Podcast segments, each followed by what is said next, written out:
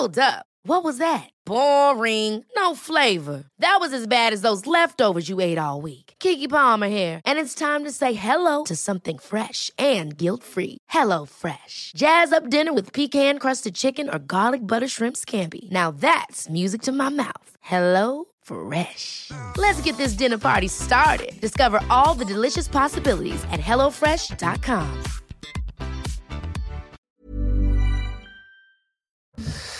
Bonjour à tous et bienvenue à l'heure des pros. Valérie Pécresse possède de- près de 10 millions d'euros d'actifs, 10 millions d'euros de patrimoine. Elle est la candidate la plus riche de cette élection présidentielle avec un compte courant en banque qui émarge à 2,2 millions d'euros. Philippe Poutou, Philippe Poutou n'a aucun bien immobilier. Ses actifs plafonnent à 90 000 euros. Il est le moins riche parmi les 12 des candidats. Fabien Roussel était à découvert de 219 euros quand il a transmis des informations à la haute autorité pour la transparence de la vie publique. Éric Zemmour n'est pas Stéphane Plaza, même s'il possède 5 appartements dans Paris. La Pierre, ça rassure. Patrimoine estimé à un peu plus de 4 millions d'euros. Ça va pas mal non plus pour Jean-Luc Mélenchon qui défend les masses laborieuses, comme disait Monsieur Marchais, mais qui a pris quelques distances avec leur vie quotidienne. Un appartement, une maison, 3 millions de patrimoine, ça rapporte la vie publique. Enfin, Emmanuel Macron, il déclare 500 000 euros. On ne va pas organiser une quête, mais c'est moins que les 1,2 million d'euros de Marine Le Pen ou les 700 000 d'Anne Hidalgo. Voilà, au nom de la transparence, vous savez tout sur les candidats. Je précise que c'est une déclaration sur l'honneur et que ces chiffres ne sont contrôlés par aucune organisation. Et je vois que j'ai plongé ce plateau dans l'abîme de, de- de la tristesse en disant mais quel populiste quel, comment peut-il parler de cela? Il y a tellement des choses beaucoup plus nobles que le patrimoine des candidats. Bonjour Monsieur Jamet, bonjour Monsieur Carrérou, Bonjour. bonjour Monsieur Herouet, bonjour Monsieur Pascal. heureux euh, que vous soyez avec nous ce matin. Mais c'est la transparence, messieurs, c'est notre, c'est notre société, on doit tout savoir. Regardez, regardez. Mais, Mais non, Vous on- n'osez plus on- rien on dire. regarde Pascal et on se Vous dit. n'osez plus en vous rien regardant, dire. on se dit. Vous n'osez plus Mais combien rien il dire. gagne, Pascal Pro? Mais moi, je suis pas candidat. Ah Non. oui, moi, je parlons d'argent, parlons d'argent, euh, il faut connu. savoir. non, mais c'est intéressant. Par exemple, les gens, euh, sérieusement, sérieusement, les gens qui voient euh, Valérie Pécresse 10 millions d'euros, ils tombent de leur chaise. C'est ça la réalité. Bon, vous êtes un peu déconnectés parce que vous connaissez c'est pas la vraie vie tous, mais 10 millions d'euros. Vous savez ce que c'est? Mais je trouve que c'est très bien, vie. Pascal. Mais mais moi aussi, je trouve que c'est Je veux très dire, bien. par rapport, à partir du moment où ça nous permet d'analyser la validité de certains discours politiques. C'est-à-dire Je veux dire, ben, je veux dire euh, euh, non pas qu'on soit en faute lorsqu'on dispose d'un fort patrimoine et qu'on développe une pensée ouvriériste, mais j'aime bien l'idée de cohérence, quoi. C'est-à-dire que vous pensez qu'on peut pas être riche et défendre les pauvres Si, mais... mais Pardonnez-moi de, de le dire comme ça, je trouve que c'est un peu... Mais- Franchement, là, vous On- m'é- vous on- m'étonnez quand même. On ne peut pas les défendre n'importe comment. on, serait aux États-Unis, on aurait peut-être euh, une attitude, euh, enfin, euh, des, des déclarations inverses. Aux États-Unis, les candidats ont peut-être tendance à faire croire qu'ils ont plus que ce qu'ils ont en réalité. Oui, parce que c'est pas Trump qui contrôlé, avait été je mis l'ai en- dit. Je pense Trump qu'ils qui ont- avait été mis en faillite, Oui. je ne sais pas combien de Oui. fois, il prétendait qu'il était multimilliardaire. Ah oui En Fran- Ah oui, bah, Oui, c'est vrai. toujours nier ses faillites. Parce qu'en France, on a plutôt tendance à penser que les gens ont Mais vous trouvez que un c'est bien ou patrimoine pas moindre que, Non, que la sérieusement. Non, mais c'est bien si c'est contrôlé. C'est bien si c'est contrôlé. Ça serait bien si c'est. Ah, la transparence. Si c'est. Oh oui, Quitte oui, à on publier. bien. Quitte à publier. Non, mais quitte à publier, il vaut mieux que ce soit contrôlé. Or, j'ai des souvenirs. Je ne veux pas me prononcer sur les candidats d'aujourd'hui. Laissons le suffrage universel arbitrer. Mais je me souviens de quelques déclarations précédentes, dont une, par exemple, concernait un homme qui est devenu président de la République et son épouse. Et, les chiffres étaient tellement surprenants que tout le monde ricanait parce qu'il y avait l'évaluation. Euh, on vous demande, alors on dit j'ai une maison à tel endroit où on sait que les maisons valent un certain prix et la maison était évaluée à 200 ou 250 000 euros ou des choses comme La, ça. la première réaction que j'ai eue, euh, je le dis tout, tout simplement, lorsque j'ai vu en effet Ouais. cette énumération de patrimoine, c'est que je me suis demandé quel était le régime matrimonial du président de la République en exercice. Ah, euh, Une belle villa au Touquet. euh, Donc vous pensez que tout est au nom de sa femme, par exemple, pour dire. j'imagine, je, je suppose, oui. Ah, non, mais pour c'est- arriver bon. à 500 000, euh, 550 000. Eh, Peut-être en est-il de même de Poutou Oui. Peut-être, ben, peut-être, peut-être. Peut-être. Enfin, c'est- un- peu un exercice. Non, mais Franchement, bon, c'est un peu Ça, ricané. ça quand donne peut-être une idée euh, approximative, approchée. Bon, on va euh, parler évidemment de la situation française. On est d'ailleurs avec euh, Gauthier Lebret, les derniers sondages euh, qui euh, dessinent euh, clairement une tendance forte. Mais juste un mot, et on reparlera tout à l'heure de l'Ukraine. Juste un mot, euh, Vincent Arouette, non pas sur ce qui se passe sur le terrain, mais sur euh, la diplomatie. Bon, euh, il semblerait que la diplomatie française ne soit pas un franc succès et que une diplomatie euh, parallèle se soit mise en place, euh, plus efficace, celle israélienne, avec le Premier ministre Bennett, qui était ce week-end à Moscou, qui a rencontré Vladimir Poutine, qui ensuite est allé à Berlin voir Scholz, mais qui n'est pas passé par la case Paris. Donc je voudrais savoir pourquoi. Et il semblerait que ce voyage de Bennett porte ses fruits aujourd'hui, puisque Zelensky annonce que l'OTAN n'est plus sa priorité. Vrai ou pas? Tout ce que vous dites est vrai. Euh, la- la- le lien que vous faites entre les deux infos est, est- est en revanche est un peu douteux.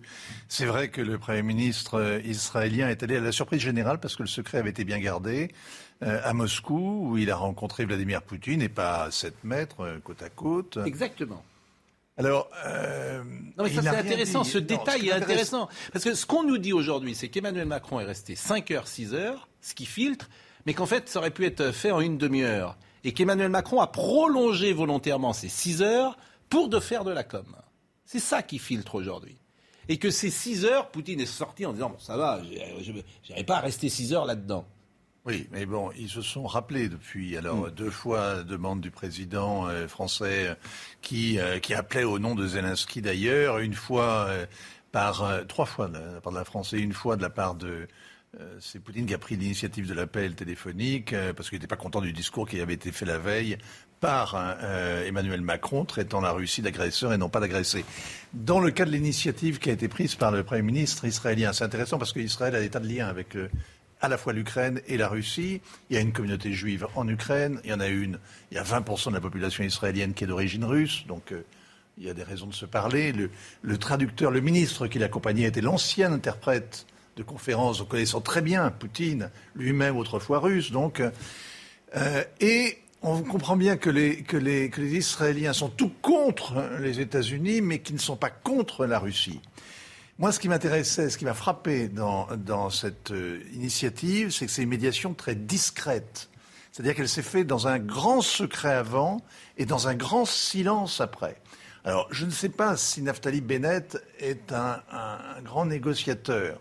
Il semblerait que les, ces- les Israéliens ne le considèrent pas comme ça. Il ne suscite pas énormément d'estime en tant que négociateur. Pourquoi il est mais passé mais par il a fait quelque Berlin chose. et pas par Paris? Attendez, attendez.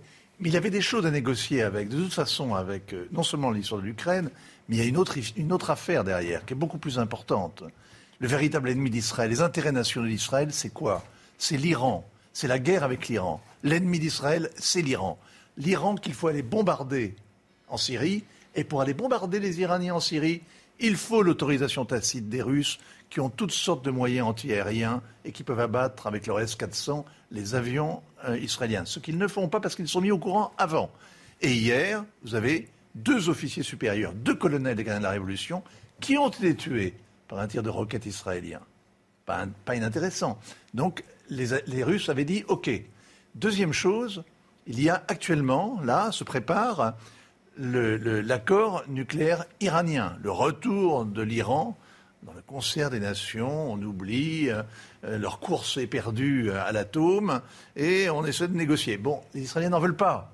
Ils disent que cet accord, ce nouvel accord, est calamiteux.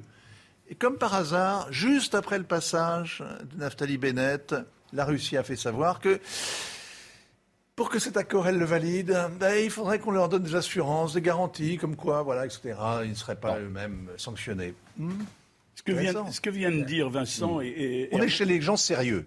On est chez des gens sérieux. Ce n'est pas de la diplomatie spectacle. Pardon. ce que- ce que Oui, mais viens- quand vous dites ça, le- ce que j'entends, euh, vous comprenez ce que j'entends? Ah si.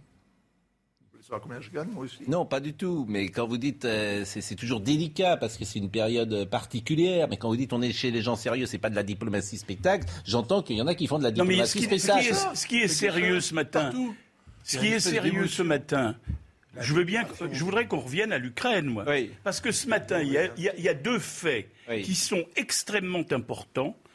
Le premier, c'est une interview du premier ministre, enfin de, de Zelensky, à ABC News, la chaîne américaine, où il dit, là c'est le président, de, enfin c'est le premier responsable ukrainien qui dit à la télévision américaine, donc il s'adresse au public américain, qu'il dit, un, qu'il est prêt à parler du Donbass, du statut du Donbass, et deuxièmement, donc c'est déjà un des points importants. Et deuxièmement, qu'il est prêt aussi à évoquer le statut de l'Ukraine par rapport à l'OTAN. Nous sommes Ce sont les deux raisons majeures.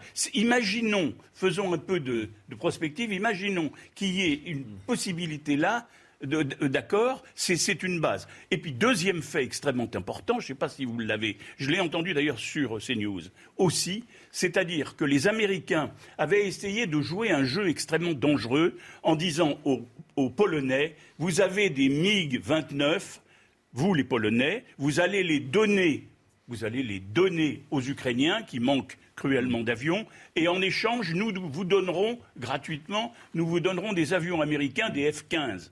Les Polonais qui sont euh, effectivement en première ligne ont vu tout de suite et ils les ont refilé la patate chaude aux Américains en disant mais écoutez ces avions Hmm. effectivement donnez euh, nous on vous donne nos MiG et puis donnez-les vous-même non parce que c'est la guerre Oui. c'est la guerre la, la guerre peut-être nucléaire Sur l'affaire, oui, sur C'est l'affaire, sur l'affaire Diplo. Et, C'est extrêmement important et extrêmement positif si c'est confirmé, Oui. cette déclaration de Zelensky Exactement. à la chaîne ABC. Car pour la première fois depuis 14 jours, une porte de sortie tout à fait honorable serait offerte à Vladimir Poutine, et en même temps d'ailleurs c'est ambivalent, car ce serait un test de sa bonne foi. Euh, Poutine disait, sans préciser tout à fait sa pensée, qu'il savait quels objectifs il poursuivait. Mais il, il a dit, il a, il a eu l'occasion de dire, qu'il souhaitait que euh, l'Ukraine soit neutralisée et que soit reconnue l'annexion de la Crimée et des deux républiques séparatistes. Si Zelensky est prêt à céder sur ces trois points, les motifs qu'invoquait euh, Poutine pour faire la guerre euh, disparaissent.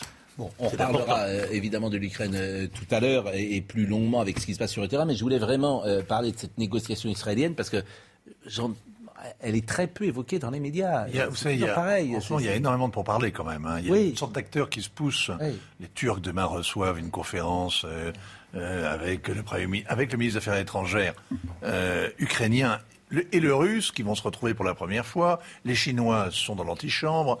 Il y, a, il y a beaucoup de gens qui sont actifs et pas simplement l'Élysée euh, au bout du fil. Et Bon. Zelensky avait dit à Mais une époque qu'il était très déçu par Oui. l'attitude d'Israël. Mais Est-ce que ça a une importance, ça, Loïc, sur euh, l'action de ces derniers jours? Oui, mais Zelensky est déçu par tout le monde tout le temps. Il est même un peu amer hein, et on le comprend, mais il est magnifique quand même. Il est héroïque. j'ai l'impression que votre micro ne marche pas, me dit-on. Est-ce que vous pouvez parler dans le micro pour voir si elle marche ou pas? Euh, J'ai l'impression. Ah bah il marche. Il marche. Mais c'est- voilà. Bon, euh, très court, très très court, parce que Absolument. je veux qu'on parle de... Juste une on y revient remarque, tout à l'heure. juste une remarque sur ce thème de la diplomatie spectacle. Euh, il semble bien que Macron ait joué un jeu qu'il croyait être tout en finesse et qui n'était pas tant que ça. D'un côté, je suis ce président qui veut la paix et qui téléphone le plus souvent possible à Poutine pour essayer de négocier avec lui. Puis de l'autre côté, je me retourne vers le public français et je dis ce type, ce Poutine est un salaud, un cynique, un paranoïaque. Je crois que ça ne favorise pas forcément. Les deux, les deux sont vrais. hein. Oui, mais ça ne favorise pas ensuite les conversations. Non, mais c'est le témoignage, et on écoutera Gilles Rémy, euh, qui était hier avec nous, qui est un chef d'entreprise. C'est vrai que euh, le- de l'autre côté, on a le sentiment que les déclarations françaises ont mis un peu d'huile sur le feu. Voilà ce que nous disait Gilles Rémy. Moi, j'essaie toujours de donner euh, les euh, sons de voix de tous les côtés, sans évidemment euh, apporter forcément un, un jugement. Bon, euh, Gauthier Lebret, et on reparlera de l'Ukraine tout à l'heure. Gauthier Lebret, Pascal Pro. Éric. Zemmour. Éric Zemmour s'effondre. Éric Zemmour s'effondre. Alors vous suivez depuis le départ, évidemment, la campagne d'Éric Zemmour. Et euh, manifestement, c'est la séquence la plus euh, difficile pour lui, euh, quasiment depuis son entrée en campagne. Et j'imagine qu'à l'intérieur, en interne, ça commence à, bouger, si j'ose dire, où il y a beaucoup de- d'inquiétudes. Tout à fait, Pascal, c'est très bien résumé. Il n'avait pas connu ça sans doute depuis la polémique euh, sur les enfants euh, handicapés. Et effectivement, en interne, il y a de plus en plus de tensions, de plus en plus de monde qui parle euh, aux journalistes. Et il y a des désaccords qui sont pointés. Premier désaccord, la position d'Éric Zemmour sur les réfugiés ukrainiens. En début de semaine dernière, sur RTL, il dit qu'il ne veut pas en accueillir. Il finira par eh bien, infléchir sa position, notamment eh bien, chez nous d'abord, chez Sonia Mabrouk et, et Laurence Ferrari. Et ensuite, lors de son dernier meeting, où il a expliqué que finalement, eh bien, il voulait bien accueillir des réfugiés ukrainiens s'ils étaient francophones, s'ils avaient des attaches euh, eh bien, dans notre pays. Et puis, deuxième désaccord, le ralliement de Marion Maréchal. Certains dans l'équipe d'Éric Zemmour ont trouvé que c'était le mauvais timing, car il avait épuisé son temps de parole sur toutes les chaînes d'information, tant et si bien que le meeting eh bien, n'a pas été euh, diffusé. Et puis aussi, il y avait cette actualité avec la guerre ukrainienne. Donc oui, on sent de plus en plus eh bien, de désaccords du côté euh, des équipes d'Éric Zemmour, des tensions, en raison de ces euh, mauvais sondages, puisqu'il y a un nouveau sondage qui vient de paraître, un sondage euh, pour nos confrères de BFM, où il passe derrière Jean-Luc Mélenchon. Alors les équipes d'Éric Zemmour s'attendaient à ce que Jean-Luc Mélenchon passe devant Valérie Pécresse, c'est fait. Ils ne s'attendaient pas à ce qu'il passe aussi devant Éric Zemmour. Et le sondage Opinionway pour CNews, Emmanuel Macron 30%, Marine Le Pen 17%, Valérie Pécresse 12%, Éric Zemmour 12%. Là, il est devant Jean-Luc euh, Mélenchon 11%. Anne Hidalgo est à 2%. Et dans un autre sondage, elle est à 1,5%. Elle va terminer derrière Philippe Poutou. Anne Hidalgo. Donc, euh, ce n'est pas une bonne campagne. Et euh, dans un deuxième tour, Emmanuel Macron est donné gagnant dans tous euh, les cas de figure. Écoutez Éric Zemmour parce qu'il pense quand même que ce n'est pas plié. Je pense que rien n'est jamais plié et que le peuple français déteste qu'on lui dise que c'est plié et il a bien raison. les journalistes, les commentateurs, les conseillers euh, communication du président Macron euh, veulent absolument à toute force nous imposer cette idée et nous voler en vérité et la campagne électorale et l'élection. Moi, je pense, je continue de penser que rien n'est joué, que euh, si vous voulez, ce qui a été déclenché. Vous volez, l'élection? Oui, vous volez. Ah oui, je vais vous dire pourquoi. C'est pas. Pourquoi voler l'élection Il y a, vraiment une volonté là de. Oui, je vais. Non, mais je vais. Je vais. C'est une très bonne question parce que vous avez raison. Ça demande à être explicité ce mot. Ce que je veux dire, c'est que euh, on veut nous enfermer et enfermer la campagne électorale dans un sujet qui ne sera pas euh, décisif dans la France des 10 ans, des 20 ans. On a eu d'abord le Covid, vous vous souvenez? Et on ne parlait que du Covid. Et maintenant, on ne parle que de la guerre en Ukraine. Je ne dis pas que ni le Covid ni la guerre en Ukraine ne sont pas importantes, vous comprenez ce que je veux dire. Mais il faut voir qu'est-ce qui va être déterminant pour l'état de la France dans 5 ans, dans 10 ans, dans 15 ans. Bon, euh, voler l'élection, c'est un thème qui, il euh, faut prendre des, évidemment des pincettes euh, avec cela, parce que Xavier Bertrand a dit la même chose tout à l'heure sur RTL, et il dit voler l'élection, c'était déjà le cas en 2007, et en 2007, en 2017, et ça revient en 2022. Ça devient maintenant un thème de campagne de la droite. Vous allez me dire ce que vous en pensez. Xavier Bertrand sur RTL ce matin. Aujourd'hui, nous refusons de tomber dans le piège tendu par M. Macron. Ah. Notre pays a besoin de la confrontation. Il n'y a pas eu de véritable confrontation en 2017. Il a tort de refuser le débat, Emmanuel Macron Bien sûr. Mais Nicolas Sarkozy ne l'a pas fait en 2012, vous étiez à ses côtés. Alors deux choses. Pourquoi vous le demandez aujourd'hui à Emmanuel Macron Parce que les circonstances ne sont aujourd'hui absolument pas les mêmes. Vous voyez qu'on est un pays en ébullition depuis des années et des années. Et la situation actuelle, les inquiétudes liées à la guerre en Ukraine, les inquiétudes sur le pouvoir d'achat, sur la sécurité, tout cela fait que les Français aujourd'hui ont besoin de clarté et de débat. La situation est différente de ce qui s'est passé les fois précédentes. Jamais on n'a été dans une telle situation. La deuxième, c'est aussi M. Macron qui, rappelez-vous, à Georgetown, en bras de chemise, disait sortez des codes, cassez les codes, prenez des risques, innovez. Eh bien alors pourquoi ne pas le faire? Alors moi ce que je vous propose c'est une chose. C'est que je veux bien comprendre qu'un débat à 12, c'est certainement pas facile. Mais il y a aujourd'hui trois ou quatre candidats qui peuvent être au second tour et qui se tiennent. Pourquoi ne pas accepter, il y a quatre semaines, un débat avec chacun des candidats, M. Macron contre Valérie Pécresse, M. Macron face à M. Zemmour, face à M. Mélenchon, face à Mme Le Pen, de façon à ce qu'il y ait cette confrontation d'idées. C'est ce que vous proposez ce matin à Emmanuel Macron, de faire un débat avec chacun des candidats. Et là, parce que vous savez, la campagne ne peut pas se résumer à un appel avec les dirigeants de ce monde, M. Poutine en tête, et puis une réunion chez Carl Olive où on interdit même à Jean Lassalle de, de rentrer quand même. Soyons sérieux. Il y a un vrai procès qui commence à monter sur l'illégitimité de ce que serait euh, la victoire d'Emmanuel Macron. C'est ça qui commence à monter. Alors vrai ou pas Moi je vous pose la question. Pascal, je trouve que euh, ce procès est tout à fait légitime et il n'y a pas besoin d'être euh, un d'avoir une hostilité systématique à l'égard d'Emmanuel Macron, ce qui n'est pas mon cas, pour s'inquiéter de la conséquence démocratique qui pourrait résulter d'une réélection j'allais dire, trop confortable dans la mesure où, en effet, des confrontations et des débats nécessaires n'auraient pas eu lieu. Lorsqu'Emmanuel Macron utilise l'argument euh, qui consiste à dire qu'aucun président n'a accepté un débat avant le premier tour, je me permets pardon, de dire que euh, il me semble que si tous les présidents, bien sûr, ont à un moment donné été candidats avant l'échéance, lui l'a fait d'une manière de mon point de vue, très ostentatoire durant plusieurs mois, officieusement candidat, officiellement président. Et ça justifierait qu'il accepte une confrontation avant le premier tour. Dominique Est-ce que l'on peut croire, est-ce que l'on doit croire que Macron, surtout tel qu'on le connaît, a peur d'un débat? Est-ce que Macron n'est pas quelqu'un qui est persuadé, s'il y a débat, de l'emporter?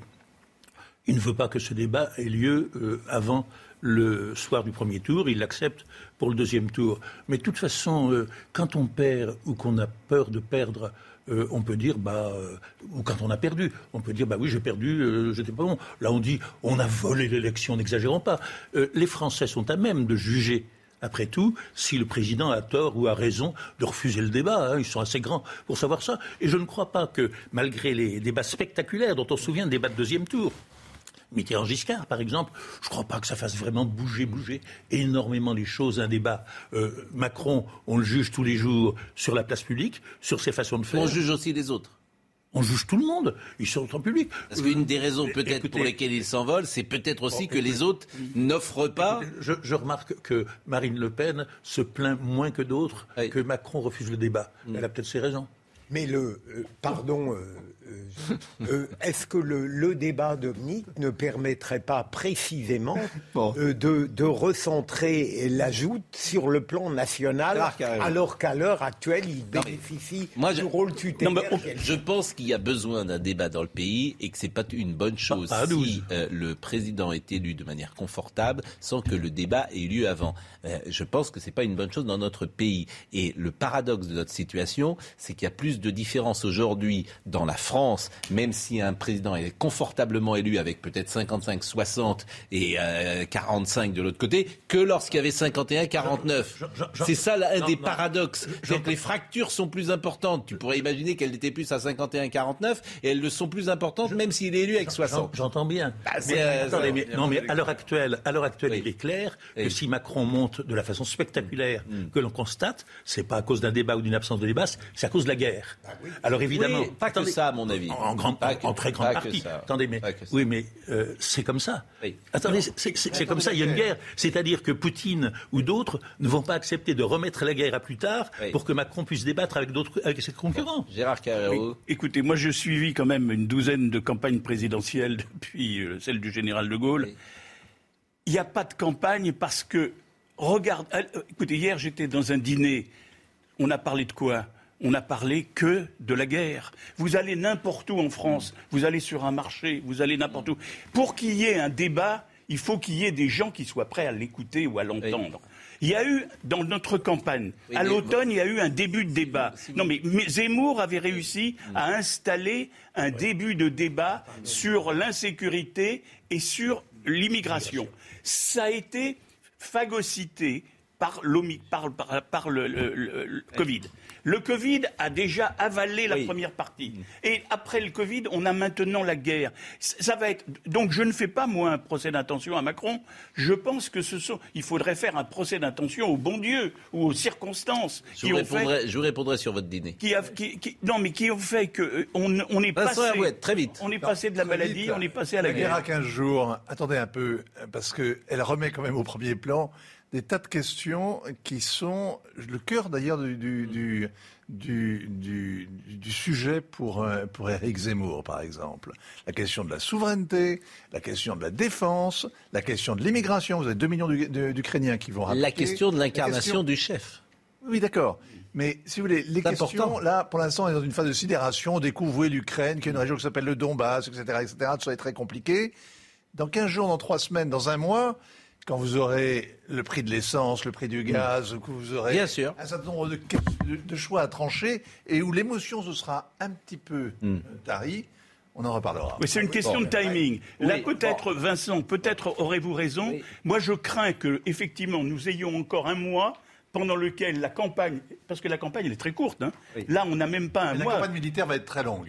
Et du coup, je pense que les vraies questions que vous posez se poseront, mais elles se poseront malheureusement après l'élection On va marquer la pause. Euh, votre dîner, c'est avec une France qui va bien. Mais vous n'en savez rien. Si, je le sais, je le devine. Mais oui, je vous assure que parfois, vous vous rendez pas compte de la difficulté des gens dans ce pays. Je, vous ne vous... je vais aussi à la pompe à essence. Oui, mais je vois bien l'essence au-dessus de, 2 euros. Je, hein. je, vous répète, parce que, euh, et on est tous pareils d'ailleurs, on est parfois déconnectés d'une réalité euh, de gens qui gagnent 1100, 1200, 1300, 1400 euros par mois et qui ont le sentiment qu'ils vont moins bien, que euh, les prix augmentent, que les céréales augmentent, que le, la, la, vie va augmenter tous les et croyez-moi qu'ils parlent peut-être plus dans leur dîner qu'ils n'ont peut-être pas d'ailleurs le soir. Euh, ils parlent plus de leur vie quotidienne que de ce qui se passe euh, en Ukraine. Ils parlent de la guerre parce qu'ils ont peur. Croyez-moi, ils parlent de la guerre. Dès l'instant où il y a eu la guerre atomique en perspective,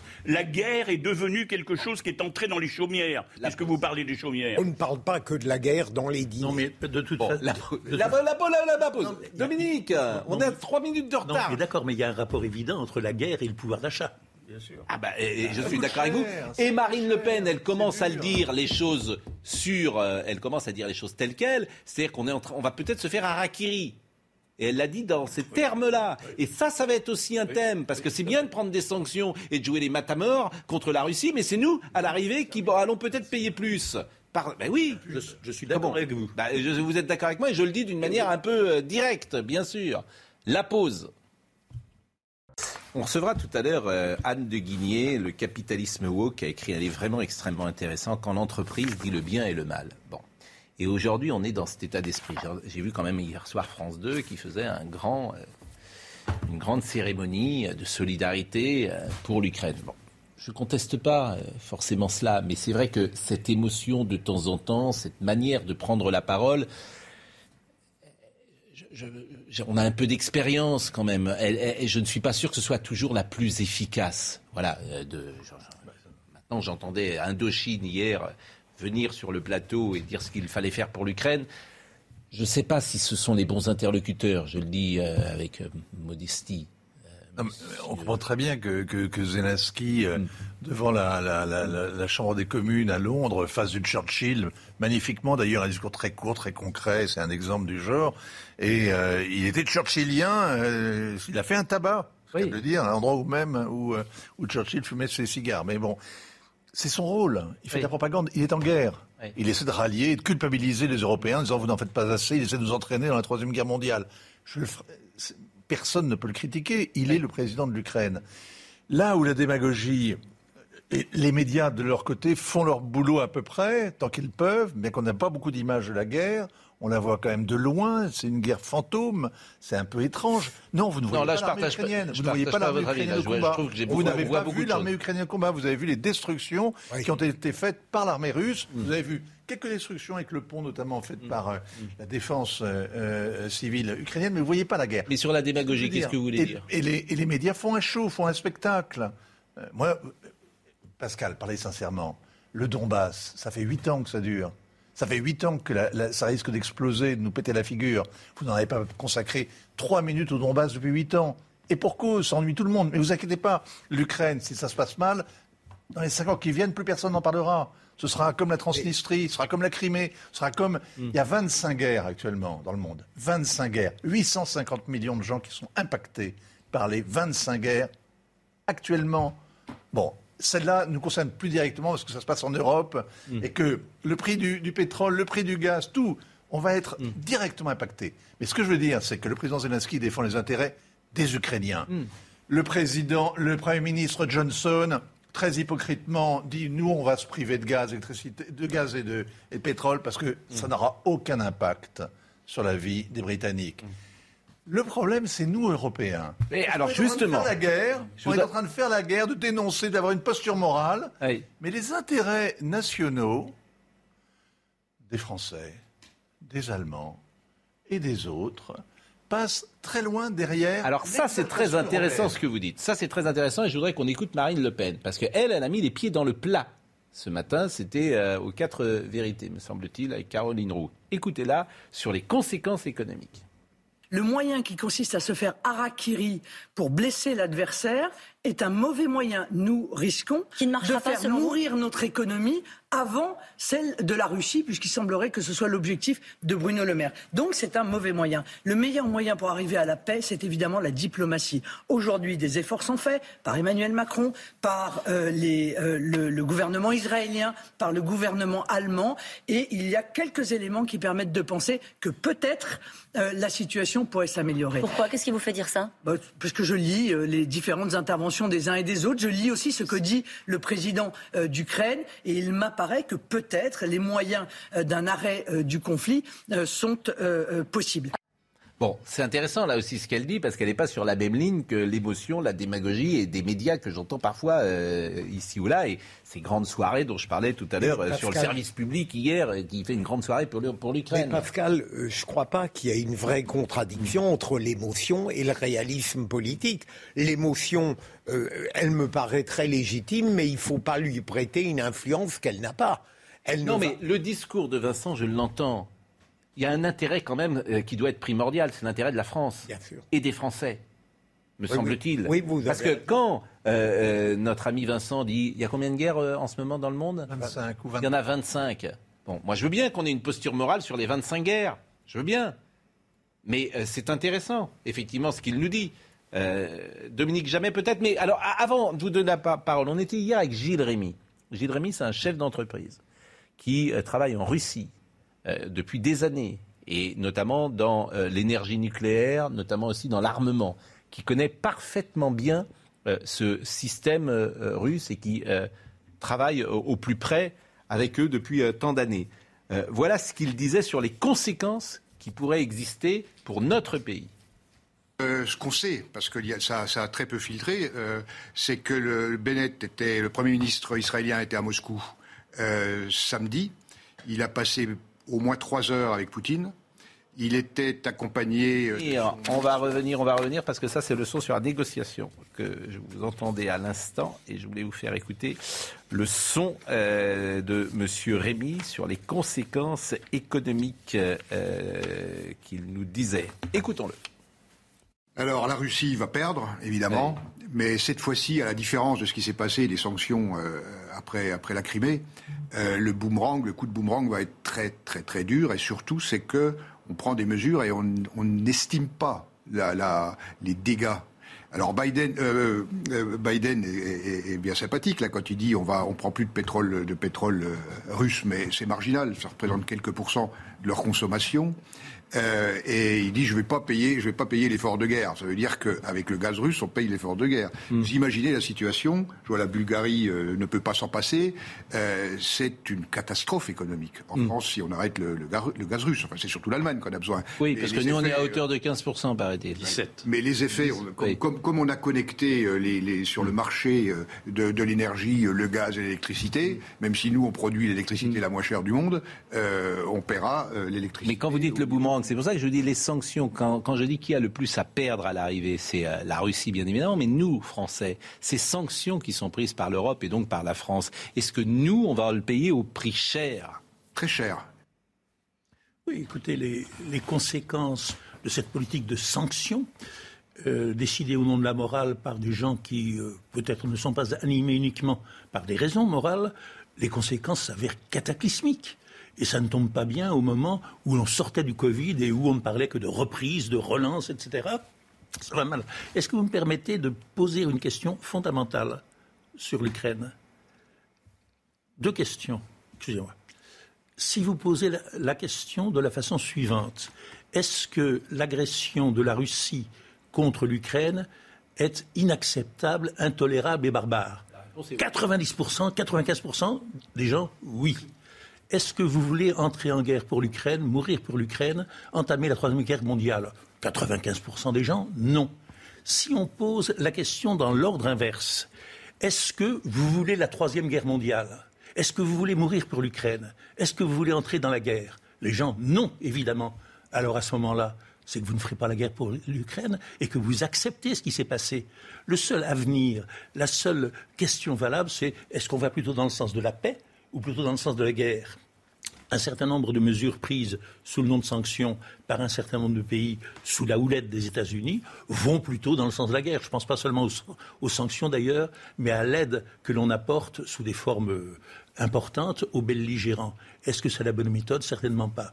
À l'heure actuelle, ce qu'il faudrait, c'est saisir l'occasion de trouver, s'il est possible, une porte de sortie honorable pour Poutine afin de faire baisser la tension et non pas de la faire monter comme ça se passe depuis 15 jours. Mais c'est quand même, c'est Biden, pardon, c'est Biden quand même qui est le grand vainqueur jusqu'à présent de cette affaire des sanctions. L'affaire du pétrole, quel est son résultat déjà immédiat?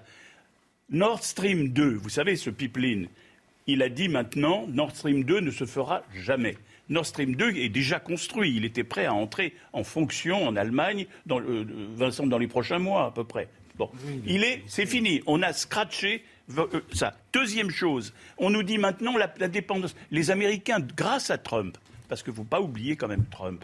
Grâce à Trump, il y a une auto, grâce à Trump qui a pousser un maximum le pétrole de schiste mm. et les gaz de schiste contre les écolos du monde entier et contre les siens en Amérique, aujourd'hui, l'Amérique est quasiment autosuffisante en matière de pétrole et de gaz. Et les Américains nous disent Quant au reste bah, du monde, on verra. Et nous, on nous dit gentiment aujourd'hui, vous vous tournerez vers d'autres pays, par exemple l'Algérie. Vous voyez ce que va être dans l'état actuel de nos relations hmm. avec bah, l'Algérie, avec l'immigration. Vous nous voyez dans la pour ça que c'est intéressant pétrolière de l'Algérie d'échanger avec ça.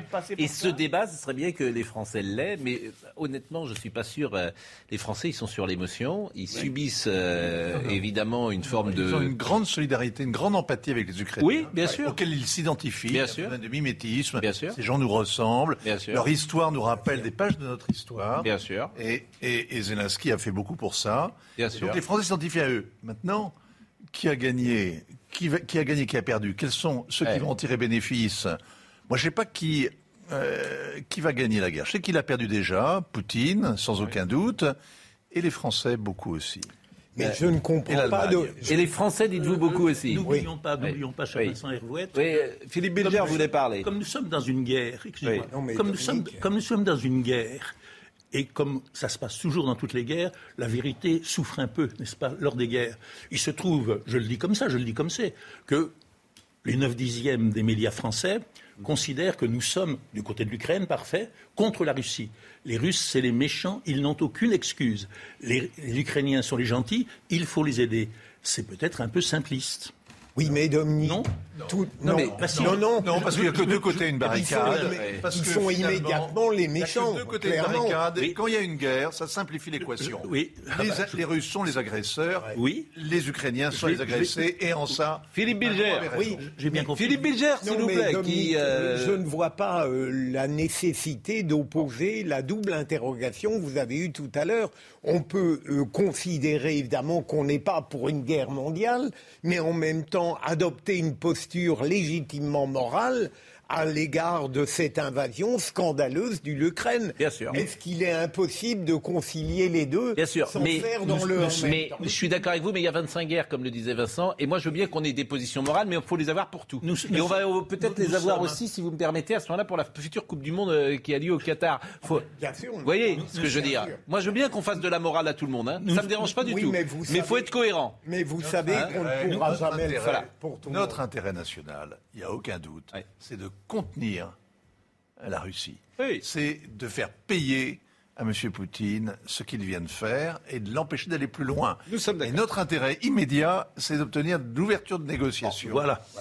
Je suis d'accord avec vous. Mais nous, nous, sommes excellents en France et d'une manière générale en Occident pour adopter les postures morales. Est les meilleurs. Il n'y a aucun doute là-dessus. Mais si vous voulez, ce à quoi on va peut-être aboutir, c'est-à-dire à une solution relativement démocratique, à savoir consulter tout simplement mm. les populations de la Crimée et des républiques séparatistes, d'une part, les populations du reste de l'Ukraine. On aurait pu y penser un petit peu plus tôt. Alors je dis... favoriser, et favoriser l'expansion ininterrompue depuis maintenant 30 ans de l'OTAN vers l'Est, est-ce que c'était amical, pacifique et intelligent? Euh, oui, je, mais dis, euh, je dis au revoir à Gauthier Lebret parce qu'il attend que je lui dise au revoir, euh, que je le libère depuis de nombreuses minutes. C'est vrai, Gauthier, pour conclure cette séquence Ukraine et Zemmour, qu'il y aura un avant et un après pour lui. Est-ce qu'il peut malgré tout pouvoir remonter ces quatre prochaines semaines? Qu'est-ce que vous faites, Vincent? Je croyais qu'on disait au revoir. Mais, on dit pas au revoir, je dis au revoir à Gauthier Lebret. il s'en va. Non, mais, il s'en va comme ça et puis sans rien dire. Mais l'émission n'est pas du tout terminée, il est 9h44. Non mais d'abord mettez-vous non, euh, voilà, mettez-vous face à votre chaise normalement et euh, Gauthier Lebret, est-ce qu'il peut remonter?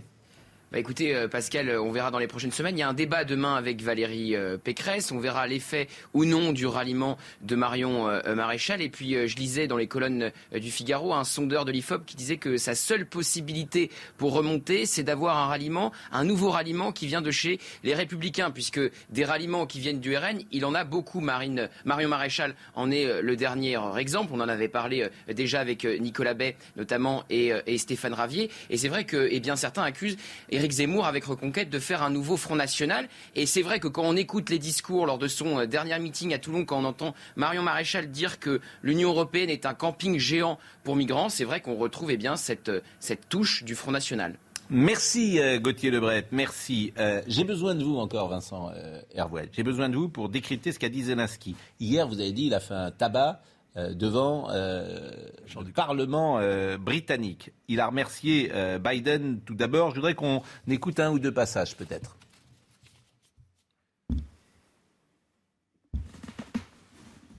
Le président Je remercie personnellement le président Biden pour cette décision, pour son leadership, pour le signal le plus fort envoyé au monde.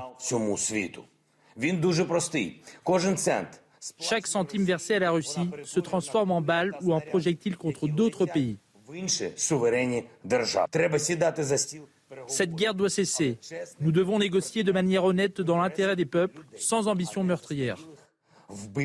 remerciement euh, à Biden. Euh, la deuxième chose que je voulais vous faire écouter, c'est, et ça c'est aussi une petite, euh, c'est régulier depuis quelques jours, il reproche que le ciel ukrainien n'ait pas été sécurisé, toujours devant le Parlement britannique.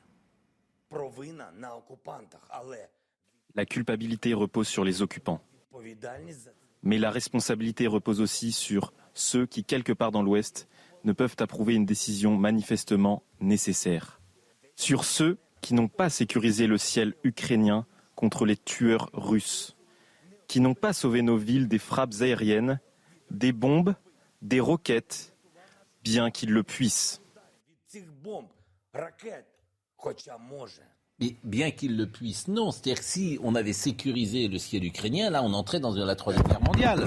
La no-fly zone, c'est effectivement abattre les appareils euh, russes qui, ce seraient les bombardiers, chasseurs bombardiers russes. Donc c'est effectivement une confrontation euh, euh, directe entre des Otaniens et des Russes ce qui a été, ce qui était l'interdit majeur hein, de toute la guerre froide, parce que ça nous entraîne directement dans la troisième guerre mondiale. Donc il n'y a pas de no-fly zone, évidemment. Il y a même, peut même aller plus loin. Vous savez, il y a des, par exemple, on a imaginé que les Polonais, les Bulgares, les Roumains vendent leurs MiG euh, et les livrent euh, euh, aux, aux Ukrainiens qui savent les piloter.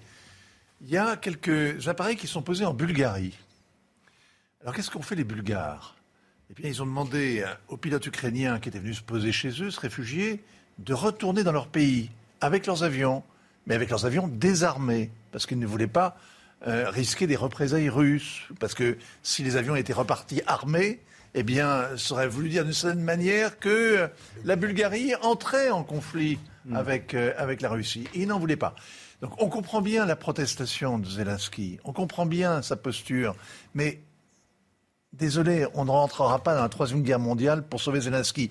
D'autant, d'autant que quand il remercie d'une manière aussi appuyée le président Biden et les Américains, il devrait quand même se poser la question Pourquoi est-ce que les conseillers américains qui l'entouraient se sont carapatés avant même le premier coup de fusil? Pourquoi est-ce que les Américains, qui depuis huit ans conseillent la présidence ukrainienne, ne l'ont pas mis en garde sur le danger qu'il y avait à rentrer dans un rapport de force direct avec les Russes? Pourquoi? Pourquoi est-ce qu'ils ne l'ont pas incité à signer les accords à respecter la signature qu'il avait donnée des accords de Minsk négociés, garantis par les Français et par les Allemands. la seule faute des Français et des Allemands, c'est de ne pas avoir, qui garantissaient ces accords, c'est de ne pas avoir obtenu qu'ils soient respectés. Oui, mais pourquoi? Pourquoi? Non mais pourquoi euh, les Américains n'ont pas conseillé cela à Zelensky? Vous dites qu'ils devraient s'interroger et demander pourquoi. Donc moi je vous dis pourquoi Pourquoi les Américains ne l'ont pas fait? Parce que les Américains étaient, considèrent que l'Ukraine est un bon moyen d'affaiblir la Russie et de continuer la vieille guerre qui est menée depuis. Dites-le clairement. Oui, voilà. Il faut le dire parce que C'est un gage qui est pris. C'est une espèce de. C'est le dernier round d'une sorte de guerre froide. Et d'une certaine manière, les Américains ont joué la politique du pire, évidemment, en Ukraine. Mm. Ils ont financé la révolution. Madame, la personne qui hier s'est félicitée que Nord Stream soit mort, mort et que jamais il ne soit réanimé. Elle est C'est une sous-secrétaire d'État, Madame Norland, Victoria Norland. C'est elle. Alors Nord Stream, réexpliqué pour euh, ce qui est Nord Stream, très en deux mots. Gros gazoduc, construit à coups de milliards par les Allemands et les Russes et qui devait déverser du gaz sur l'Allemagne et ainsi épargner à l'Allemagne les problèmes de, de euh, la chauffer. et, ça, et ça, c'est abandonné. Le projet est abandonné depuis hier. Les Allemands y ont renoncé, normalement. Madame Norland a signé. Qui est Madame Norland? Sous-secrétaire d'État américaine. C'est elle qui était la responsable pour les États-Unis au moment de la révolution orange du dossier ukrainien. C'est elle qui disait fuck l'Europe et qui disait, qui poussait, qui, se félicitait d'avoir mis 200 millions de, dollars pour financer la révolution orange. D'accord? Vous suivez un peu la guerre cachée Bon, eh bien, cette dame hier s'est félicitée que Nord Stream 2 soit mort et enterré, et que jamais on ne puisse le réanimer. Que ce soit un tuyau qui allait rouiller au fond de la Baltique et que c'en était terminé. Alors que les Allemands avaient toujours maintenu, y compris Mme Merkel, avait, contre les Américains, avaient maintenu le projet Nord Stream 2. la, demande. Très court. Les adjurations pathétiques de Zelensky devant les parlements et l'opinion mondiale, vu la situation, le drame épouvantable que vit son pays, sont parfaitement compréhensibles. Il ne peut pas faire autrement, il n'a pas le droit de faire autrement. Mais il est compréhensible aussi que l'on ne saisisse pas l'occasion d'entrer dans une troisième guerre mondiale. Elle est là l'occasion, elle est à notre portée, on peut quand on veut. Et ça rappelle absolument les situations qu'a connues l'Europe avant la Deuxième Guerre mondiale. La guerre d'Espagne était une occasion d'entamer la guerre contre les nazis et contre les fascistes italiens. Euh, la, Tchécoslovaquie a offert la même occasion, la Pologne également. Les deux premières fois, on a refusé. La guerre mondiale a été retardée du coup de trois ans. La troisième fois, on a accepté. Deux choses avant d'abord de libérer Vincent Hervouet et de le remercier pour la qualité de son expertise qui réclame. Euh, je, le disais l'autre jour, c'est important de le dire. Ça fait euh, combien de temps que vous êtes journaliste de politique étrangère? Trop longtemps. D'accord, mais c'est diplomate. Ces débats, ces débats, on sait que les Français connaissent peu la politique, s'intéressent peu à la politique étrangère. C'est vrai. On en parle. Je suis absolument pas d'accord avec vous. Euh, hélas, ils s'intéressent moins à ça, peut-être. Ils ne sont pas intéressés à la guerre en Irak, ils ne sont pas intéressés au 11 septembre, ils sont pas Vous avez dit vous-même que le Donbass, j'en ai pas parlé, euh, ce qui se passait. Vous, vous, vous y intéressez pas, mais, les Français s'y intéressent. la, chaîne de radio. Vous avez dit vous-même qu'on avait découvert la géographie de l'Ukraine. Bon, mais c'est pas grave. Mais en tout cas, je voulais vous remercier pour la qualité d'expertise parce que ces débats demandent une très grande connaissance que vous avez, que vous partagez d'ailleurs remarquablement, parce que vous faites de la pédagogie et que lorsque vous parlez, on comprend, ce qui est quand même la base pour un journaliste. Euh, donc je vous en remercie grandement. Je voulais vous dire deux choses. D'abord, euh, les obsèques de Jean-Pierre Pernaud seront célébrées à 11h euh, en l'église Sainte-Clotilde et Gérard, vous y serez dans quelques minutes. C'est la une de Paris Match. Et euh, on verra peut-être tout à l'heure des photos de Jean-Pierre Pernaud, Paris Match euh, de Patrick Mahé, désormais qui dirige le journal. C'est une très belle photo de Jean-Pierre, Jean-Pierre Pernaud, un cœur français. C'est l'album photo euh, de sa vie.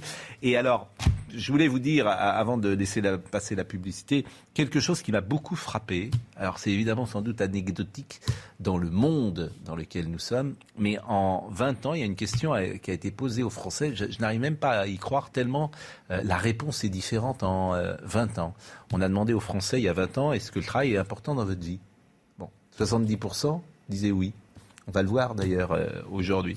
Regardez, le travail est-il important dans votre vie? 70% oui en 99, 19% oui en 2022.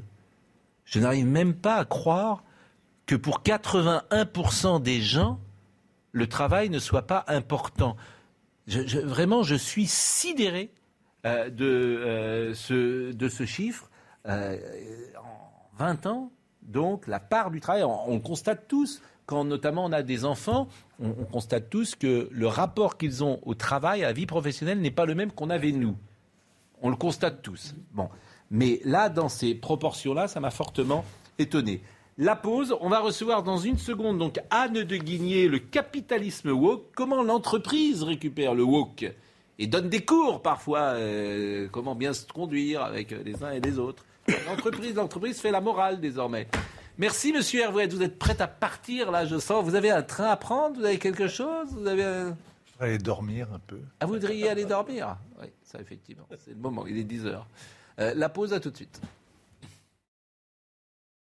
Le capitalisme woke en entreprise dit le bien et le mal. Anne de Guigné euh, nous a rejoint aux éditions de la Cité. Vous êtes journaliste euh, au Figaro économique. Bon, d'abord, il faut dire, parce que tout le monde ne sait pas ce que woke, W-O-K-E, veut dire. Ça veut dire quoi, woke?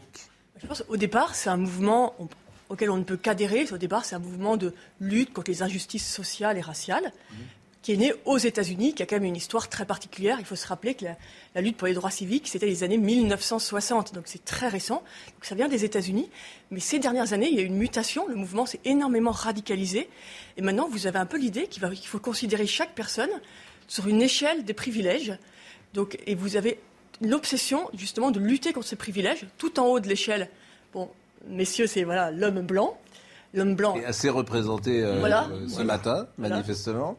L'homme blanc hétérosexuel, ça je vous demanderai pas votre euh, l'homme blanc, qui voilà tout en haut de, de l'échelle des privilèges, et ensuite vous déclinez selon et toujours selon une matrice. On va réfléchir avant tout sur votre votre orientation sexuelle et votre ethnie slash race il n'y a plus du tout de considération à la limite sociale, d'où vous venez, euh, votre parcours intellectuel, votre famille, vos origines, vos origines familiales. Votre mérite peut-être. Voilà, donc c'est vraiment une vision complètement euh, essentialiste euh, de la société, mm. où vraiment chacun est enfermé dans son origine, dans, de, est enfermé dans son, son ethnie, sa race, puisqu'aux États-Unis on peut, on peut parler de race, et son orientation sexuelle. Il n'est défini que par ça. Donc la diversité. Et qu'est-ce que l'orientation sexuelle vient faire en plus? Pourquoi il y aurait une orientation sexuelle qui serait plus privilégiée qu'une autre? Pourquoi l'hétérosexuel serait devant euh, l'homosexualité parce qu'il y a une idée, ben, il y a quand même, il y a, il y a une histoire quand même de euh, discrimination des personnes homosexuelles mmh. euh, des, des, dernières décennies qui est réelle. Mmh. Et donc pour, et c'est toujours la même idée, c'est la même idée. Donc pour lutter contre cette, cette discrimination, vous allez aujourd'hui promouvoir les personnes, mais qui vont du coup, vous voyez, pour, pour être les boîtes qui sont aujourd'hui euh, cotées au Nasdaq, doivent dire leur board qui qui voilà, ils doivent dire, les gens, chacun doit déclarer son orientation sexuelle. Et vous devez avoir une minorité, vous devez avoir une femme et une minorité raciale. Vous devez avoir, vous avez dit une? Une femme. Oui, mais une femme, c'est pas une minorité. Non, c'est une minorité et une personne, soit dans, dans la définition d'une. La femme est dans la définition du Nasdaq. Dans le wokisme, la femme est considérée comme une minorité. Je Je sais pas, le wokisme, la, c'est une définition tellement large, mais en tout cas, aujourd'hui, la nouvelle, la nouvelle règle pour être coté au Nasdaq, il faut que dans votre board, vous ayez. Enfin, c'est même pas une femme, c'est une personne qui déclare se sentir femme.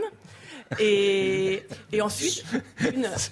Et, voilà, et, vous vous déclarez femme, chacun peut se déclarer femme, et une personne, soit qui est d'une minorité raciale, soit qui est d'une minorité sexuelle. C'est ce qui est écrit, noir sur blanc. Et aucune possibilité de rédemption pour ceux qui ne sont pas élus par le woke.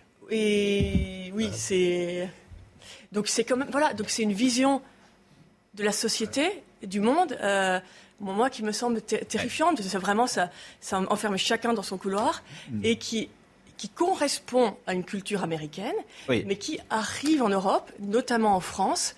Et là, on voit que ça heurte de plein fouet la, culture française. Alors moi je vous lis, je trouve ça passionnant. Hein. En France, même si l'expression n'est pas claquemurée à ce point, de nombreux témoignages évoquent la difficulté d'exprimer au bureau une opinion contraire à la doxa commune. Les grandes corporations contraintes d'harmoniser leurs pratiques peuvent difficilement se préoccuper de ces états d'âme. L'heure est à l'universalisation des valeurs et des droits. Environ un quart des entreprises du CAC 40, balayant les réticences du législateur français, octroient déjà par exemple, un congé paternité spécifique à leurs salariés réalisant un parcours de gestation pour autrui. Oui, ça c'est une réalité. Et on, et on comprend, et on comprend pour les entreprises, c'est compliqué. Vous avez un salarié américain qui arrive, qui a, lancé un processus de GPA, et évidemment que vous n'allez pas lui dire, euh, vous n'allez pas lui dire, ou euh, vous n'allez pas lui dire euh, aux États-Unis, donc c'est tout à fait légal. Et même un Français, vous n'allez pas lui dire, écoute, tu vas prendre un bébé, il faut s'en occuper. Évidemment, tu vas prendre trois mois de congé, de congé sans solde. Donc vous donnez, un congé, mais ce qui est aujourd'hui, ce qui est, étonnant, c'est que vous avez au cas par cas, c'est évident que vous allez donner un congé à la personne qui va accueillir un bébé. Vous n'allez pas lui dire euh, bah, tu as deux jours ou prends un congé. Mais ce qui est, ce qui est étonnant, c'est que. plus pour. Euh, aujourd'hui, les, les, boîtes, les boîtes communiquent là-dessus en disant on défend la GPA. Alors qu'elle est, interdite, elle est toujours interdite par la loi, quand même. et, alors, au-delà de ça. C'est des sujets compliqués, mais ce qui est étonnant, c'est la communication. Mais, les boîtes prennent parti. Mais au-delà de ça, euh, ça montre aussi comment le capitalisme digère tout et il va encore digérer le wokisme. Il digère ce, capitalisme, il est tellement puissant. L'important pour les boîtes, c'est que ça marche, quoi. Évidemment. C'est ça que ça marche. On se fiche, etc. Elles n'ont pas de morale, les boîtes, elles elles s'adaptent. Non, c'est ça qui est assez amusant. C'est ça qui est drôle. Évidemment, les, entreprises sont dans la société. Il y a une vague très forte. Ça marche. Et ce qu'elles veulent, c'est les, les jeunes sont adhèrent énormément à ce mouvement. Toutes celles, et d'ailleurs on voit bien les entreprises les plus woke, c'est celles qui ont des clients de moins de 30 ans. Eh euh, il n'y a, pas, a aucune absurdité, c'est toujours très lié. Le business, alors de manière générale, la planète diversifie, diversité embauche. Les Sensitivity Raiders, c'est-à-dire quoi? Les Sensitivity Readers Ça, c'est aux États-Unis. Vous Moi, j'avoue que je n'ai pas soumis mon livre, peut-être à tort, hein, à Sensitivity Readers. Ça veut dire qu'aux États-Unis, quand vous publiez quoi que ce soit, vous le faites lire à différentes personnes issues de minorités qui vont vous dire est-ce qu'elles se sentent heurtées? Voilà, alors chargé de détecter dans un manuscrit, aussi bien qu'un rapport annuel d'entreprise ou tout support de communication d'éventuels propos sexistes, racistes ou homophobes, ont déjà conquis les États-Unis et arrivent en Europe. Le métier se décline encore dans la mode et les cosmétiques. Des savants experts vérifie que les collections ou les lignes de maquillage n'ont pas péché par récupération culturelle. Même l'écriture inclusive paie. L'agence de communication éditoriale Mot-Clé propose de son côté tant aux salariés d'entreprises privées qu'au personnel de l'administration publique des formations pour écrire en parfait inclusif afin de promouvoir l'égalité femmes-hommes. Nous qui combattons l'écriture inclusive ici, il y a des formations dans l'entreprise, mais c'est ce monde... Moi, ce monde me fait peur, je ne peux pas vous dire autre chose. Mais ça, bon, c'est plutôt rigolo, c'est que les gens voient qu'il y a un business, ils y vont. Ça, c'est vraiment la nature à horreur du vide. Et en effet, le capitalisme. Eh oui, mais vous dites c'est rigolo. C'est pas rigolo. L'écriture inclusive, c'est pas rigolo.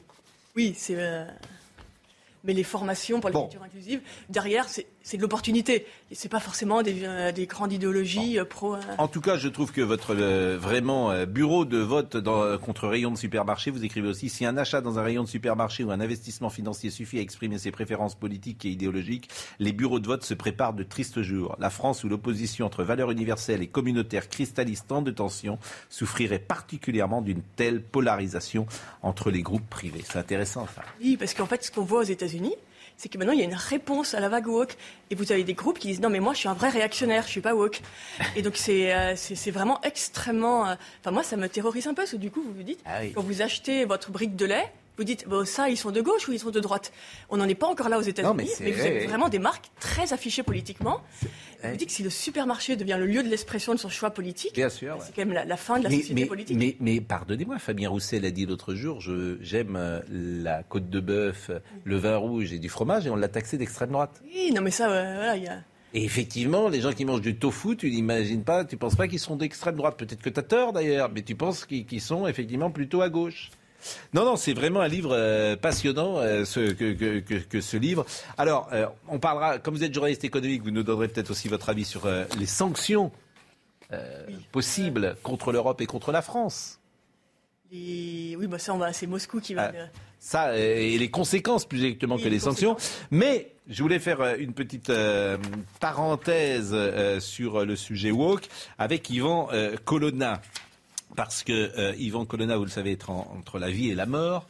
je ne sais pas d'ailleurs l'avis de l'ancien magistrat que vous avez eu lorsque vous avez appris ce qui s'était passé contre Yvan Colonna. D'ailleurs, d'abord, je pensais au départ qu'un DPS détenu particulièrement signalé et non pas surveillé, je pensais qu'à chaque fois qu'il sortait de sa cellule, il avait deux gardiens et qui étaient toujours avec lui. Pas du tout.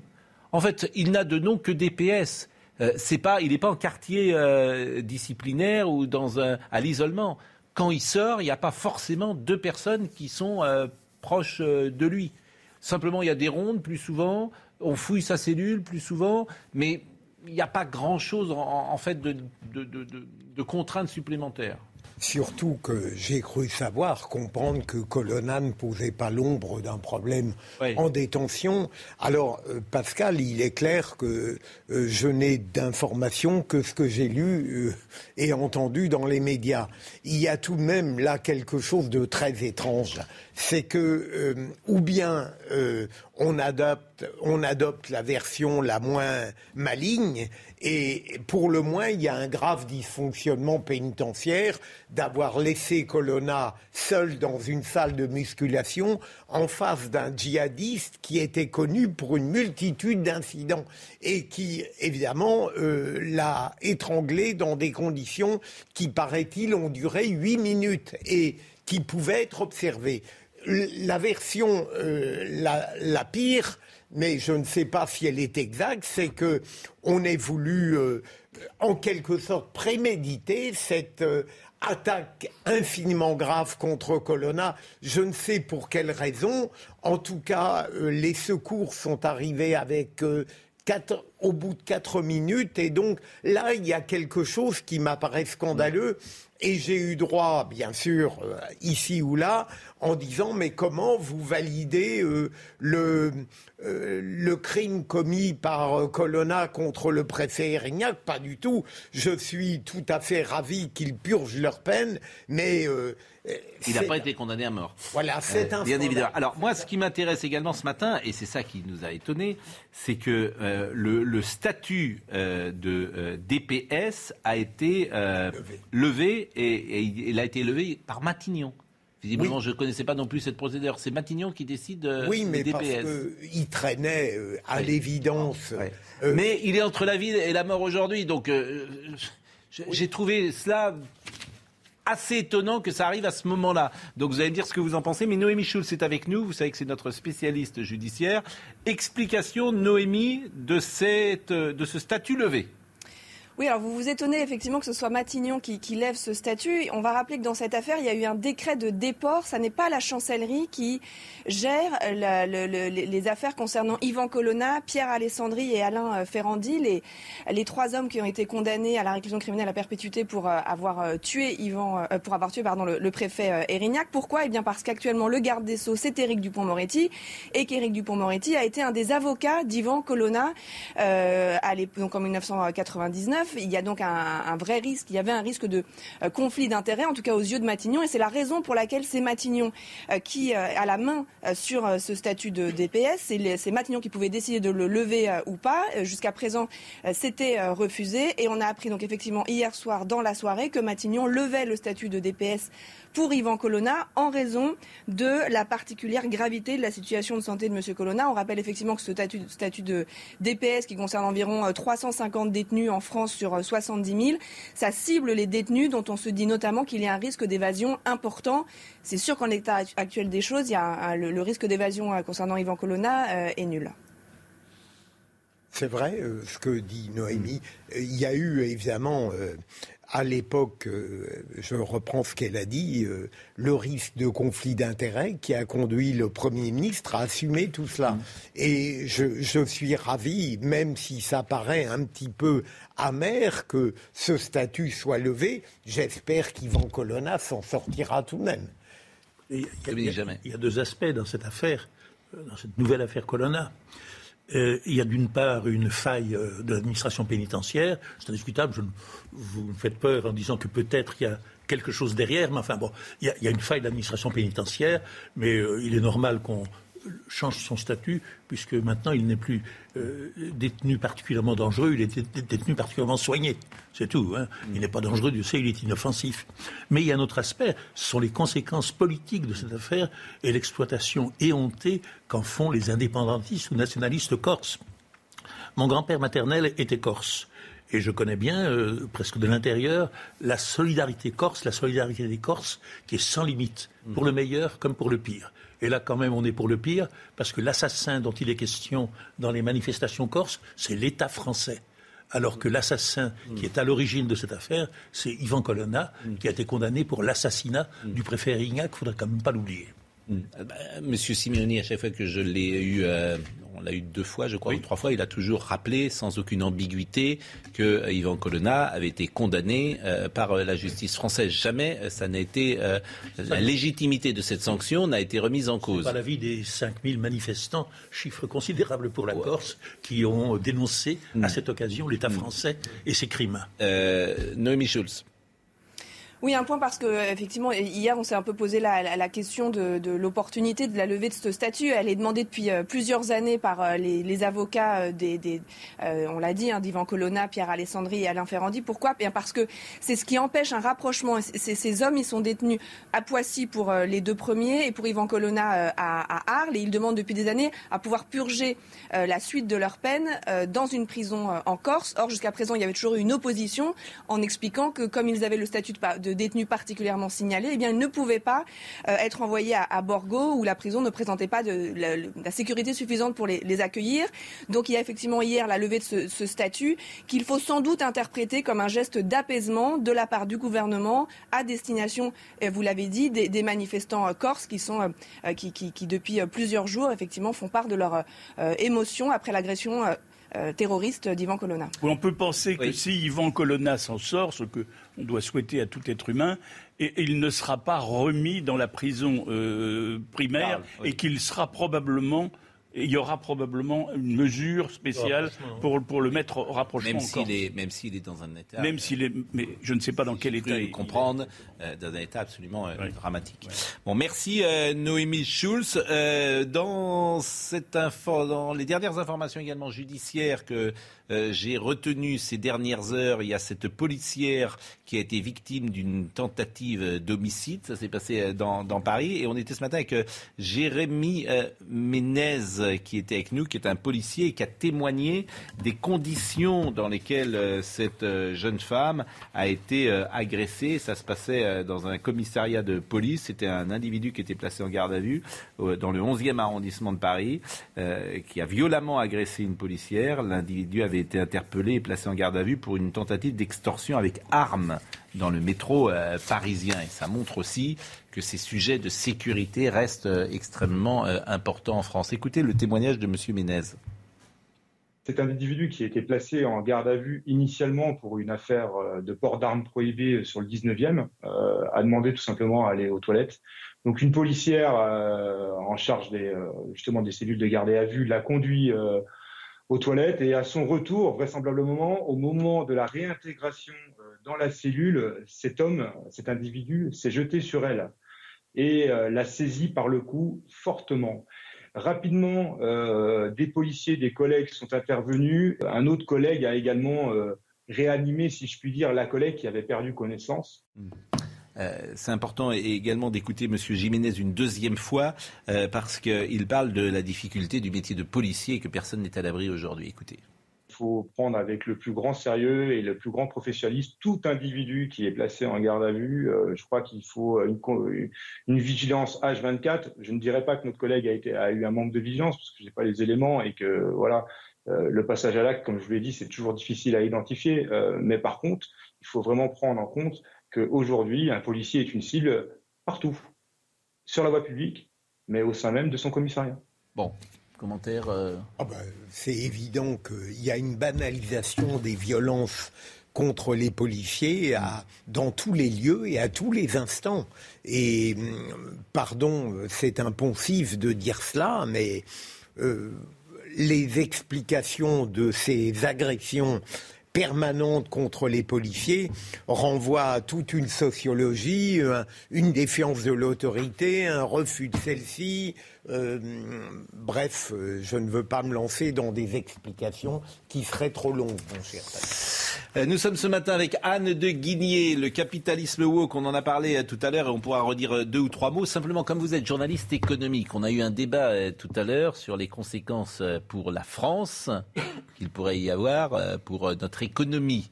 Et euh, on a cité, on a entendu euh, Marine Le Pen qui disait on va pas se faire harakiri, c'est nous qui allons plus à perdre qu'à gagner dans les sanctions qui sont mises en place. Votre sentiment, votre analyse? Ça, je ne suis pas sûr qu'on ait plus à. On va, on va évidemment perdre, mais l'idée, c'est de maximiser la perte du côté des Russes. C'est la stratégie depuis le début. on ne va pas perdre plus que les Russes, mais ça va aussi évidemment taper très fort notre économie, dans la mesure où l'inflation, euh, c'est évident, va exploser. Et on voit Ça veut dire quoi exploser? Ça veut dire qu'elle va passer les.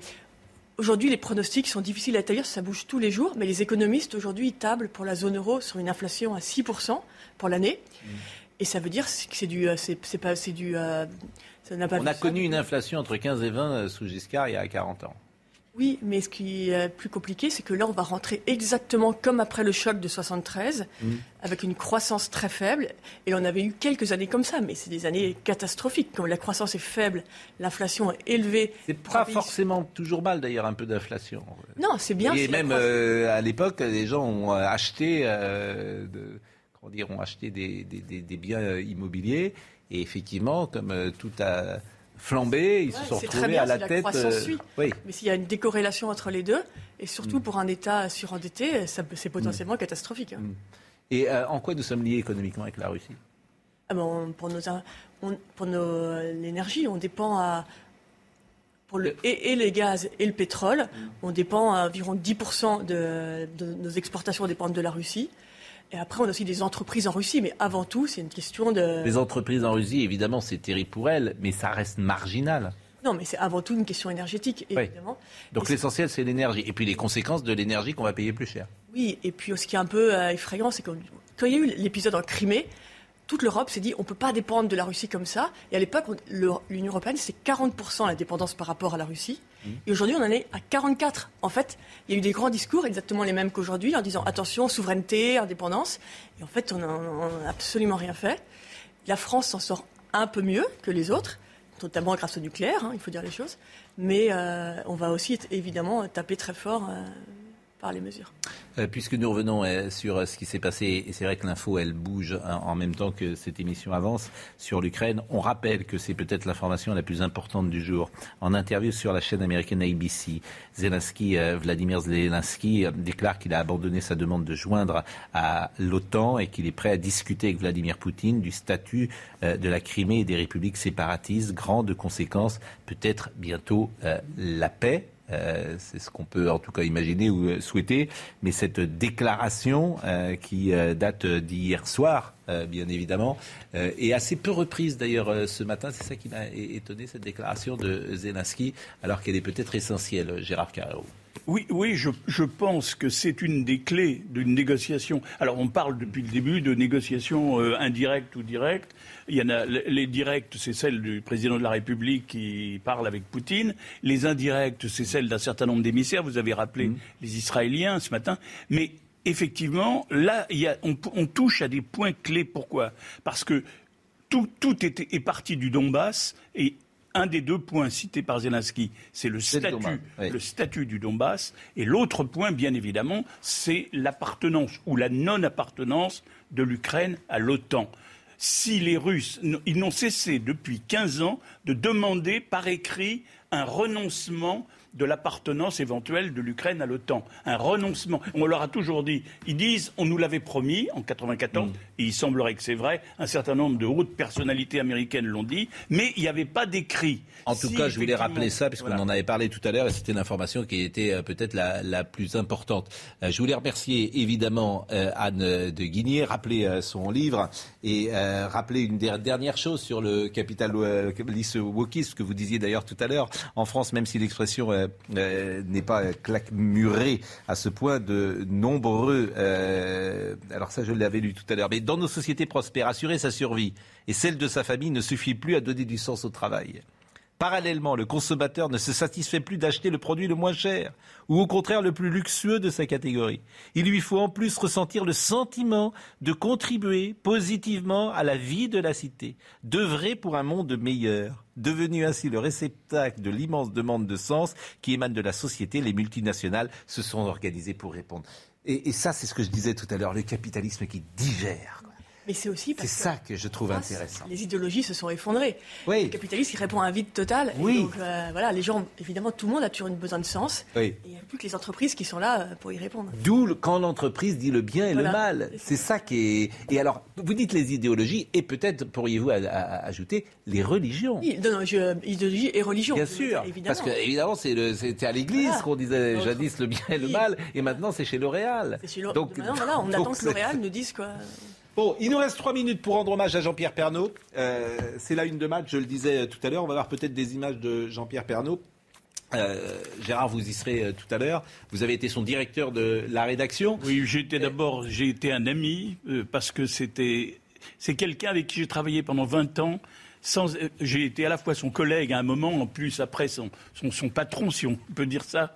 Et, pendant toute cette période, j'ai trouvé un garçon avec lequel je n'ai jamais eu la moindre anicroche, le moindre des débats parfois, parce qu'une partie de la rédaction trouvait qu'il connaissait des trucs. On dit, oh, il est beauf, le journal de Pernod, on ne traite pas les, vrais sujets. En fait, il avait raison. La, meilleure preuve qu'il avait raison, c'est que non seulement il a fait, il a fait un tabac extraordinaire de- des journaux de TF1, parce que les autres journaux de TF1 l'ont copié, un peu, même le 20h, et, et- et il a rayonné sur l'ensemble des médias. Aujourd'hui, le style Pernod, c'est-à-dire la proximité avec le savetier de la petite ville, de, ou, ou les- ou les- ou les- la petite église de village qu'on restaure, avec tout ça, c'est du Pernod pur et dur. Et il a gagné cette bataille, et il l'a gagné avec sa gentillesse et avec son talent de conviction. Je lui rends hommage comme, euh, comme beaucoup de Français. Et c'est vrai qu'il n'avait pas de prompteur, Gérard? Jamais. Ah, jamais. Mais tout le monde n'a pas de prompteur. Ah non, mais je veux dire, c'est ce qui change radicalement, c'est fabuleux. Tout le monde, a- mais c'est vrai que d'ailleurs il disait, mais euh, il disait à ses fils. Alors vous, on est euh, devant la basilique Sainte-Clotilde qui est dans le 7e arrondissement euh, de, de Paris. Vous voyez euh, déjà des amis peut-être. euh, je- J'aperçois, euh, je reconnais euh, le Fabien Amias euh, en arrière-plan. euh, qui euh, appartient à la famille euh, de, de TF1. Euh, Et je sais que beaucoup euh, d'anciens de ses euh, amis seront présents tout à l'heure pour lui rendre hommage. Et c'est vrai, je le disais, moi j'étais jeune journaliste et j'allais aux conférences de rédaction, j'étais ce qu'on appelait de permanence, et j'ai vu parfois des échanges musclés avec des journalistes. Parce que lui voulait du reportage, lui voulait de l'image, lui voulait du témoignage, et vous aviez en face de lui parfois un, un ancien journaliste, quelqu'un qui pesait dans la rédaction et qui voulait faire un plateau de 2 minutes 30 euh, sur le Conseil des ministres ou faire un édito, euh, par exemple, sur la politique étrangère. Et euh, Pernaud, euh, ça ne l'intéressait pas. Il souhaitait une traduction de l'information à travers un reportage éclairant pour, pour, son, raison. pour son public. Et il avait raison. Euh, c'est on a une pensée évidemment pour lui et pour son épouse Nathalie Marquet, pour ses, ses enfants. Et je pense que dans quelques secondes, Jean-Marc Morandini va pouvoir prendre le flambeau et témoigner de cette messe euh, dans le 7e arrondissement de Paris. Euh, merci Anne de Guigné. Le- il est très bien édité en plus ce bouquin, hein, les éditions de la, la presse de la Cité. C'est, euh, vraiment, il est bonne très- maison. je trouve que c'est voilà, c'est une belle maison. Il est très bien édité. Tellement heureux de vous avoir revu, euh, cher ami. C'était un grand bonheur Philippe pour moi aussi, mon cher. Vous savez, l'amitié et l'estime et le respect, tout cela ensemble, que nous avons pour vous. Euh, Jean-Marc Morandini dans une seconde.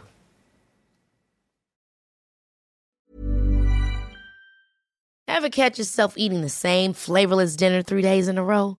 Dreaming of something better? Well, HelloFresh is your guilt-free dream come true, baby. It's me, Kiki Palmer. Let's wake up those taste buds with hot, juicy pecan-crusted chicken or garlic butter shrimp scampi. Mm. Hello Fresh.